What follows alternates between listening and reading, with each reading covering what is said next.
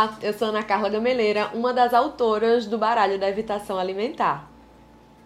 Olá, eu sou Lívia Rodrigues, também sou autora do Baralho do Tare. E hoje a gente está vindo aqui para contar para vocês um pouquinho, né, de como que a gente chegou até então nesse formato desse protocolo e apresentar o baralho para vocês conhecerem melhor. É, o baralho surge exatamente a partir de tantas demandas que surgiram, né, Cacau, na nossa clínica.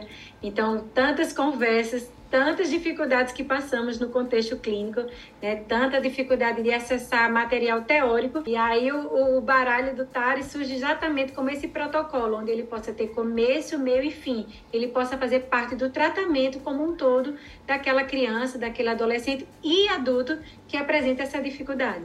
Verdade, esse é um diferencial do nosso material, que ele foi feito pensando em atender não apenas crianças, né, que muitas vezes não são alfabetizadas, mas também para atender os adolescentes e os adultos. Então ele engloba todos os públicos. Isso é uma super vantagem, né? Porque é um investimento único para trabalhar com três públicos. Perfeito. E aí, falando já de adulto, não é? Muitos adultos chegam à sua fase adulta sem conhecer que aquilo é um transtorno. Quantos prejuízos passou numa vida inteira, né? E aí chega no consultório essa demanda e o terapeuta não tem recurso para lidar, para trabalhar. Até porque quando a gente fala de adulto, a gente fica mais limitada, né, naquela terapia convencional. E aí esse recurso pode realmente ajudar ah, no acesso dessa, desse processo de ressignificação do, do, da alimentação, do transtorno em si. E da relação com a alimentação, né? É, na verdade, gente, a gente chegou nesse ponto porque tanto eu quanto Lívia, nós trabalhamos bastante com dificuldades alimentares, né? Eu costumo dizer que foi uma demanda que meio que me escolheu, assim como também escolheu Lívia, né? Acaba surgindo um paciente, você faz um trabalho legal, outra pessoa indica, e isso também exigiu da gente estudar mais e preparar mais, e foi, se preparar mais, e foi assim que a gente se conheceu, né? Em um congresso, onde Lívia estava apresentando o Avental da Alimentação, que é um recurso maravilhoso que ela desenvolveu. E a gente se conheceu nesse congresso desde, desde então a gente nunca se largou e temos vários projetos juntas acerca da alimentação. Porque não só a psicologia e o tema do Tari, né, que nos une, mas também a gente, nós somos amigas, né? E aí a gente pensou, não, a gente precisa estudar mais, a gente precisa pensar em algo a mais, porque não tem nada em português que vai facilitar essas intervenções, tem pouquíssimo recurso. E a gente vê os, os terapeutas patinando sem saber para onde ir e às vezes sem aproveitar a oportunidade também até de, de negócio, de, de, de conseguir investir melhor nessa, nessa área e sem conseguir ajudar os pacientes para transformar suas vidas né, em relação às dificuldades alimentares que são, assim, eu posso dizer que na clínica aqui onde eu trabalho, é, é, um número muito grande de crianças, especialmente com dificuldades alimentares, né, Lívia? Como que é a realidade aí na sua clínica? Porque a gente não mora na mesma cidade. Isso, eu também tenho uma clínica aqui em João Pessoa, na Paraíba, e é uma demanda gritante. Então, eu já não tenho mais horário, já estou repassando para outros profissionais. E aí, como a Cacau falou, né, uma área que o profissional da psicologia bem souber investe não só por uma questão de conhecimento, mas por uma questão de mercado mesmo. Isso. Porque ainda são poucos profissionais que trabalham nessa área. A gente vê a dificuldade de outros profissionais da área médica, da nutrição, sem saber para quem caminhar né? Isso. Ou profissionais que tenham conhecimento adequado para tratar essa demanda. Então, realmente, a ideia é a gente é, propagar né, o quanto que, que é uma área que tem crescido e quanto que a gente pode estar investindo. E o baralho vai exatamente nos dar esse apoio para fazer um tratamento correto, fidedigno daquilo que a gente vem estudando, né? Exatamente. E o baralho, ele foi desenvolvido não para ser utilizado em uma única sessão. Ele tem início, meio e fim, como a Lívia estava falando, porque ele é um protocolo de intervenção. Claro que na utilização cada profissional pode usar também adaptando da sua forma criativa, pode utilizar as cartinhas de maneiras diversas, mas ele tem sim uma forma de utilizar que vai te ajudar nesse protocolo, principalmente se você não souber o que fazer com o paciente com evitação alimentar.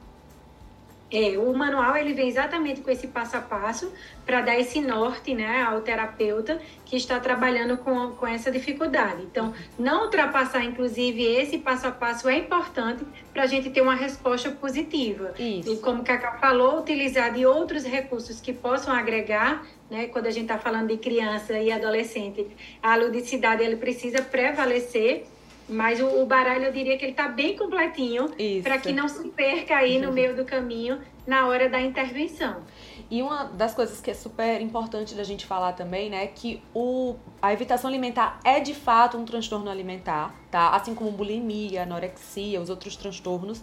É, só que ele é um transtorno que ficava meio que esquecido, né? Eu sou especialista em transtornos alimentares e na pós que eu fiz praticamente não se falava de TARI. Era como se transtornos alimentares fosse só bulimia, anorexia, é, a obesidade que não é um transtorno alimentar, mas também entra na pauta, né, das dificuldades alimentares na relação com o alimento. Então, assim, é, o Tari sempre foi deixado de lado. E a gente precisa falar sobre ele porque ele é, é ele é muito presente no nosso dia a dia, né? E é, é, é, tem pesquisas que mostram que pacientes que tentarem na infância têm uma probabilidade de desenvolver outros transtornos alimentares na vida adulta.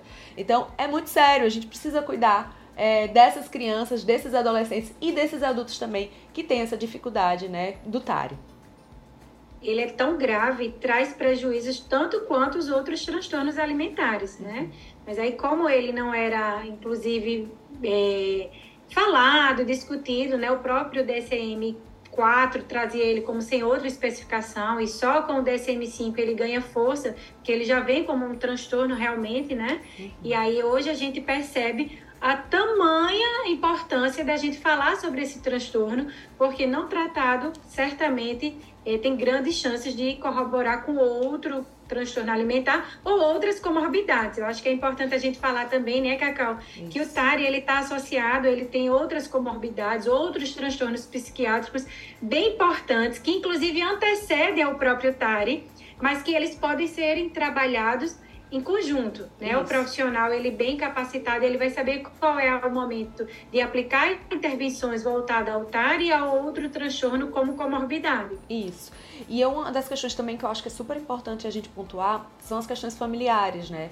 Que quando a gente vai trabalhar com os pacientes que têm evitação alimentar, a gente também precisa envolver ali aquele núcleo familiar. E se a gente está falando de adulto, essa questão ambiental, né, onde ele está inserido, também faz toda a diferença no tratamento né, Lívia?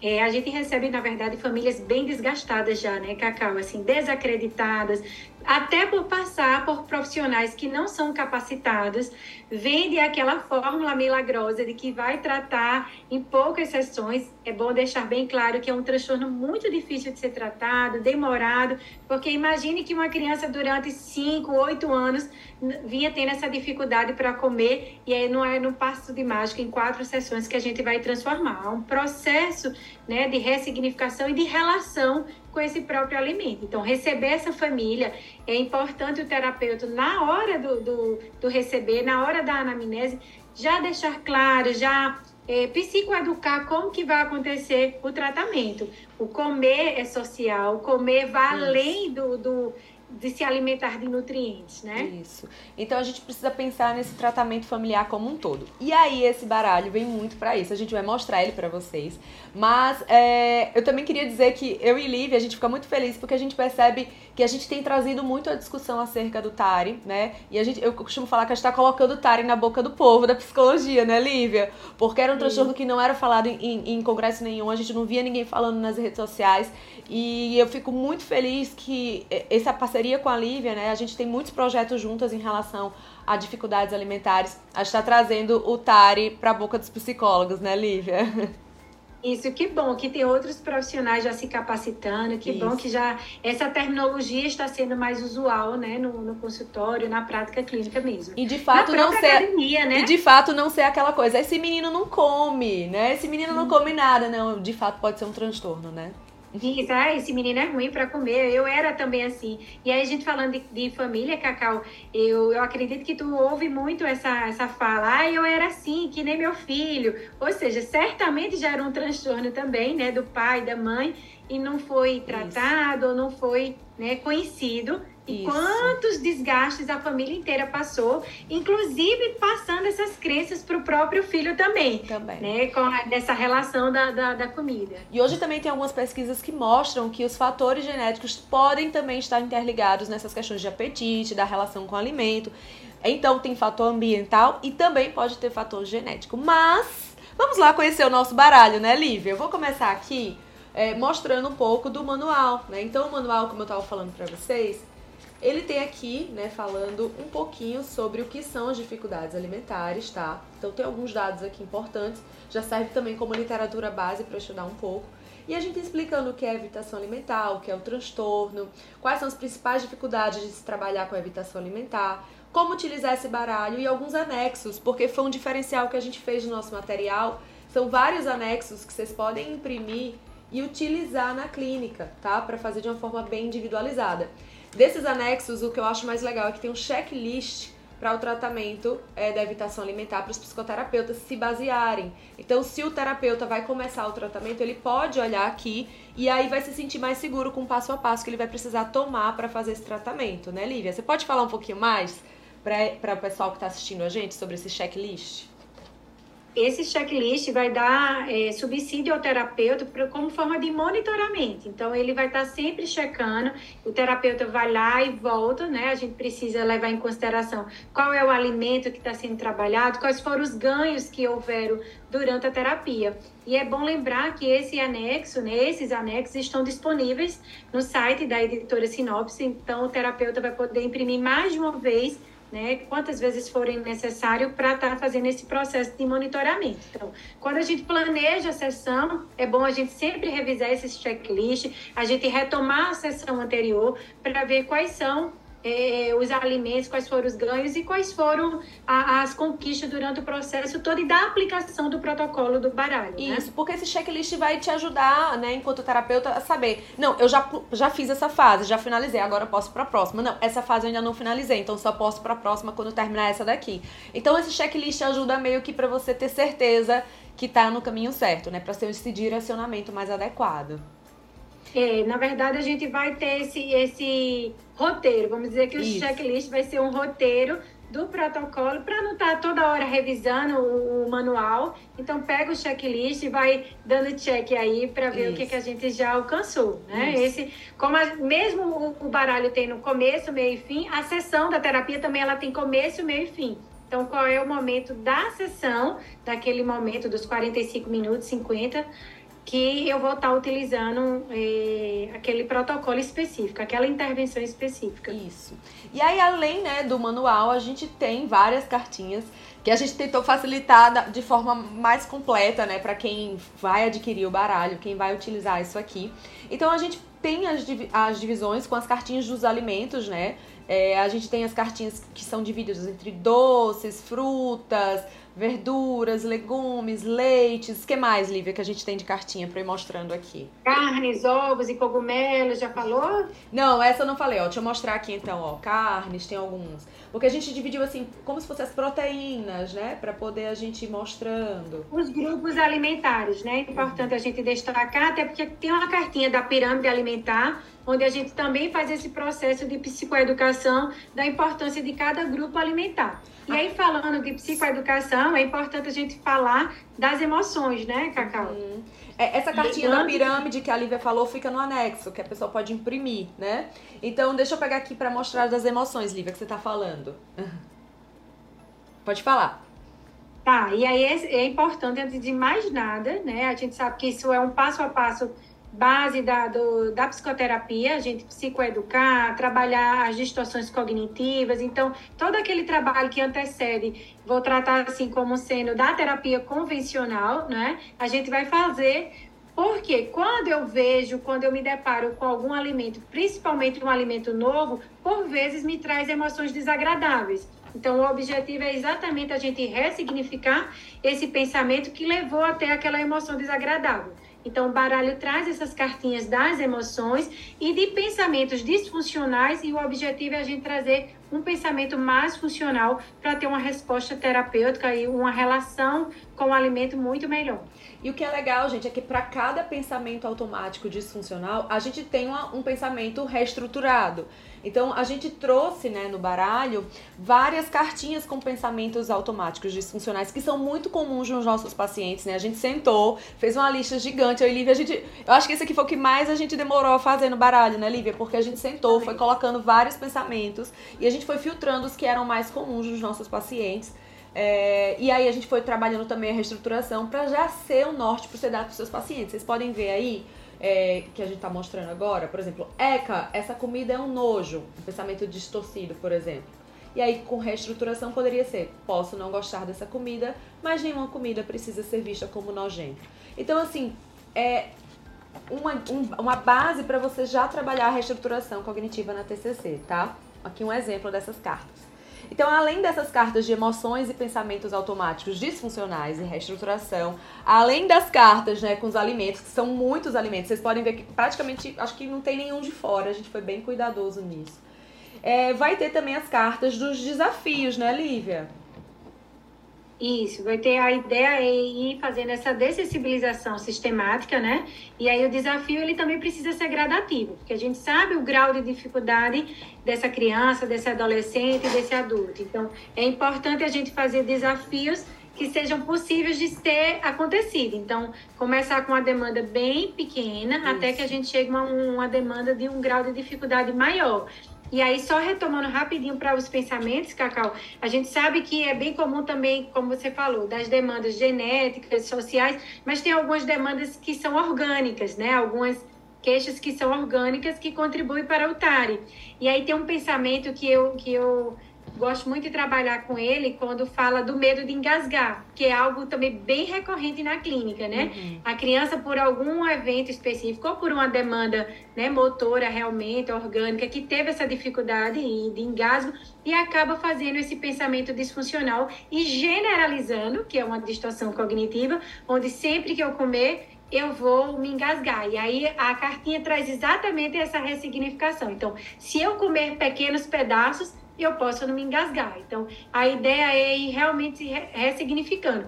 E as cartas desafios, ele vai aproximando a criança, né, nesse grau de dificuldade, de forma muito gradativa, porque a gente sabe que quem tem esse transtorno dói, sofre, Isso. não é tão fácil. Realmente é muito difícil aproximar. E essas cartas do desafio também tem desafios que são voltados assim, pensando mais para o mundo adulto também, para não ficar assim só na infância. Então a gente também fala de situações de trabalho, né, de coisas assim, que também tem a ver com essas outras cartinhas que são de lugares, situações, problema. Então, a gente dividiu não só situações comuns que as crianças geralmente passam, mas também que os adultos podem passar para o baralho poder abraçar todos os públicos. Então, todas essas cartinhas que compõem o baralho, elas vão dar margem para o terapeuta conseguir, de fato, atender muito bem as demandas das dificuldades alimentares, né, Lívia? É, e a gente pegou as principais cartas, os principais pensamentos, o que a gente está acostumado a receber na clínica, mas é lógico que o terapeuta pode pegar um pensamento específico, né, do, do seu próprio paciente e usar como, como como fala, como pensamento disfuncional, junto ao o restante do baralho para fazer esse processo de ressignificação. Inclusive, isso que a Lívia está falando, a gente tem nos anexos também para imprimir no site da Sinopsis, né? Com, com, o códigozinho que tem aqui no, no baralho, no, no manual que é para imprimir cartinhas em branco. A gente pensou nisso também, então tem cartinhas em branco que você pode imprimir com essa mesma arte e escrever para poder adaptar para cada paciente que você tiver, porque a gente sabe que cada paciente é único. Então não é todo paciente que vai ter todos esses pensamentos que a gente trouxe aqui. Então a gente também teve esse cuidado, né, de pensar nisso para ficar ainda mais didático e mais adaptável para aquele paciente em questão. Isso, para ser mais a realidade de cada um mesmo. A intenção é interagir com o seu próprio paciente. Isso aí é só para dar um norte, porque muitas vezes o paciente chega até envergonhado ou sem ser tão psicoeducado, né, Cacau, que tem dificuldade de acessar os seus próprios pensamentos. Então, quando a gente dá esse insight, já dando essa cartinha modelo, facilita não só o terapeuta, mas como o próprio paciente de perceber que aquilo que ele tinha era um pensamento disfuncional. Isso. Então ele se identifica e passa a reconhecer que quando eu me deparei com aquela dificuldade, aquilo foi um pensamento disfuncional, aquilo foi uma distorção. E aí ele passa a se policiar, a se monitorar também, né? E a gente bem sabe que um pensamento distorcido não vai embora em apenas uma sessão mostrando essa cartinha. A gente precisa também colocar esse paciente em xeque, em teste. É por isso que também tem as cartas de desafios e a gente precisa pensar muito é, fora da caixinha, né? Claro que no baralho tem aqui o manual, como vai utilizar, né? Então tem todo o passo a passo que vocês podem fazer fazer, mas eu acho que é importante, né, como dica das autoras, vocês utilizarem a criatividade também, né? É, além do protocolo, vocês também se permitirem utilizarem essas cartinhas, né, como eu estava mostrando aqui, que tem de vários alimentos diferentes, para você acessar o paciente de formas diferentes. Então isso aqui já facilita várias intervenções que não estão no manual de certa forma, que vão depender muito da, da criatividade do terapeuta. Então fazer algum desenho com os alimentos, incluir, é, colocar as emoções, usar personagens, usar bonecos. Então usem a criatividade também para explorar o baralho. Isso, utilizar de dados, de caixa tátil, né? De, de imaginação, técnicas de imaginação. E aí, depois que vocês usarem a criatividade, nos conta, né, Cacau, como que o baralho foi útil para você. Isso. Eu acho que é importante a gente também, como autora, ter acesso a essa criatividade e corroborar com a gente também na nossa prática. Isso é bem importante. Verdade. Quem estiver utilizando o baralho, lembra sempre de marcar tanto a Lívia quanto eu lá nas redes sociais, né?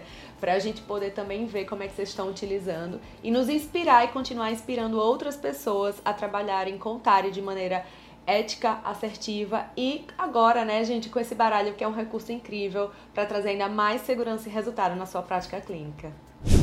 Perfeito, né? E na verdade o, o baralho do Tari, dentre outros recursos, né, Cacau, que tá um monte aí no forninho para a gente é. É, lançar e aí vai só somar a prática de vocês e acho que é isso. A gente quer só que some a prática de vocês. Eu acho que o baralho ele veio realmente com esse diferencial e a gente está sempre aprendendo, a gente está melhorando, está adaptando e eu espero que contribua com a prática de cada um de vocês. Isso, espero que vocês tenham gostado, né? A gente trouxe um pouquinho do baralho então, se vocês quiserem conhecer na íntegra, vocês podem encontrar para vender tanto no Amazon, no site do, da Sinopsis, comigo com a Lívia também, né? Aqui na Lojinha em Destaque, lá em João Pessoa também com a Lívia, né? A Lojinha em Destaque fica aqui na Clínica Psicologia em Destaque em Maceió.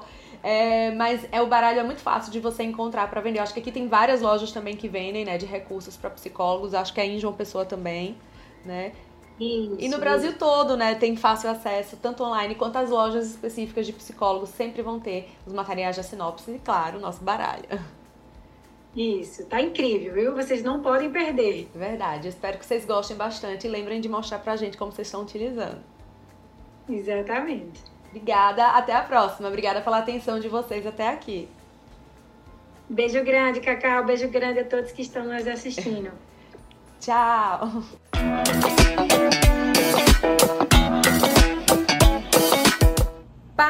Tudo. Antes de acabar aqui esse vídeo, né? A gente já se despediu ali, eu e a Lívia. Mas eu queria falar para vocês que nós estamos com inscrições abertas para o nosso super curso de TCC no TARI, Prática Clínica com Resultados. Esse curso é incrível, né? E eu trago todo o modelo PC de destaque de atendimento no TARI por meio da TCC. Mas não só isso, tá, gente? Nesse curso também a gente traz uma equipe multidisciplinar de primeiríssima, né, trazendo todas essas percepções e esses vieses que são importantes da gente saber quando a gente trabalha com dificuldades alimentares e contar. Então vocês não podem perder, né, esse curso que ele tá demais. Vou contar aqui um pouquinho para vocês, né? Porque de fato, esse curso é a receita do sucesso para você se destacar com os atendimentos da TCC no TARI, né? E você abrir novas possibilidades no seu atendimento, no seu consultório, com essa demanda que é um nicho de ouro, né, gente? Sempre falo que a gente, a importância de nichar, acho que Lívia também traz muito isso. E o quanto nichar acaba ajudando muito no nosso posicionamento. Então, ter esse curso vai também te ajudar a nichar. Então, deixa eu explicar um pouquinho da programação do curso. É, vou colocar até aqui na tela para vocês verem também, tá? A gente tem ó, o módulo de introdução ao TCC, que é o comportamento alimentar e aos transtornos alimentares também. A gente tem o módulo 2, que é compreendendo e diagnosticando TARI, impactos, comorbidade e curso. Achei o módulo 3 que fala sobre a importância da equipe multidisciplinar. O módulo 4 que a gente fala sobre como avaliar e uma anamnese completona para vocês. Temos módulos extras, são logo dois que é para tirar dúvidas, tá? Mas aí nesse meio do curso já tem um. Depois a gente tem um módulo de tratamento por meio da TCC com todo o protocolo de intervenção e um protocolo criado por mim pela Lívia também, tá? É, a gente tem no módulo 6 orientação de pais pela TCC e a disciplina positiva para o TARI.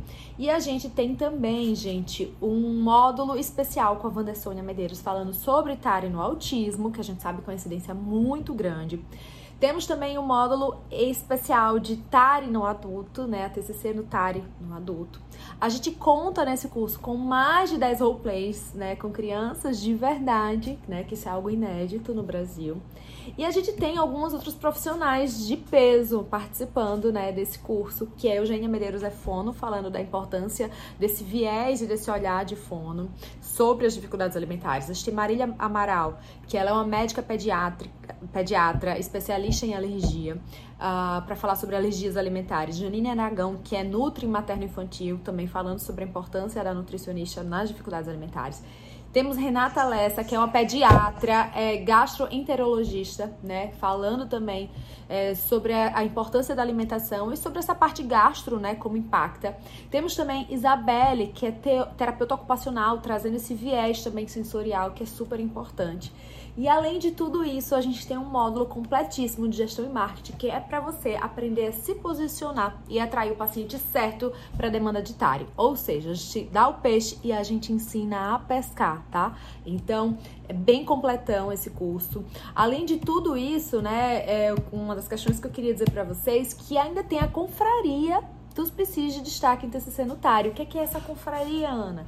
Então, os meus alunos, né, que têm o interesse de participar, que fazem parte desse curso, é, vão participar dessa comunidade de troca entre PCs que atendem TARI no Brasil e essa rede de indicação, porque eu, eu recebo muitos pedidos, Ana, me indica alguém que atende TARI em Belo Horizonte, me indica alguém que atende em Brasília, enfim, por aí vai. Então a gente tem uma lista base de alunos dessa confraria que vai ajudar você a ser encontrado por esse paciente tão nichado de TARI, né? Então ainda tem essa confraria que não tem preço de se participar. É, para saber mais sobre essa inscrição, é só clicar nesse link que está aqui abaixo, que vai ter todos esses detalhes. E você não pode ficar de fora dessa turma. Um beijo!